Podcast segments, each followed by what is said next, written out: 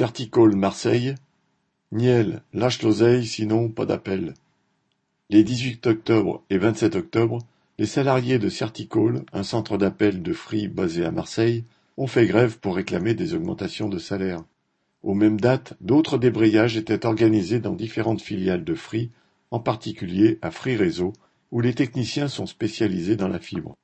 Il faut dire que chez Free, qu'ils soient en centre d'appel ou sur le terrain, les travailleurs n'ont eu droit cette année qu'à une augmentation moyenne de 20 euros.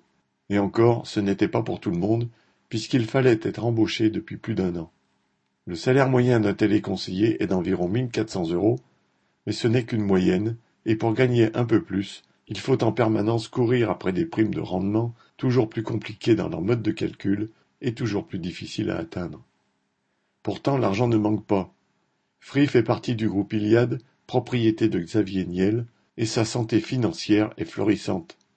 Le groupe a atteint plus de deux milliards de chiffre d'affaires au premier semestre 2022 en France, auquel s'ajoute son chiffre d'affaires en Pologne et en Italie. Lors de ces deux journées de mobilisation, plus d'une centaine de travailleurs ont fait grève dans l'ensemble du groupe.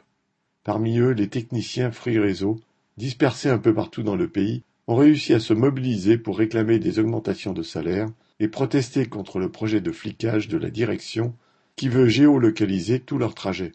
À Certicole à Marseille, plus d'une quarantaine de téléconseillers, dont certains étaient en télétravail, ont débrayé. Ceux qui étaient sur site se sont retrouvés sur le parvis de l'entreprise. Dans une bonne ambiance, pendant une heure, ils ont discuté de leurs problèmes, de la nécessité de réclamer des augmentations de salaire égales pour tous, mais aussi de résister à la pression incessante des objectifs pour obtenir des primes, finalement toujours en baisse. Correspondant Hello.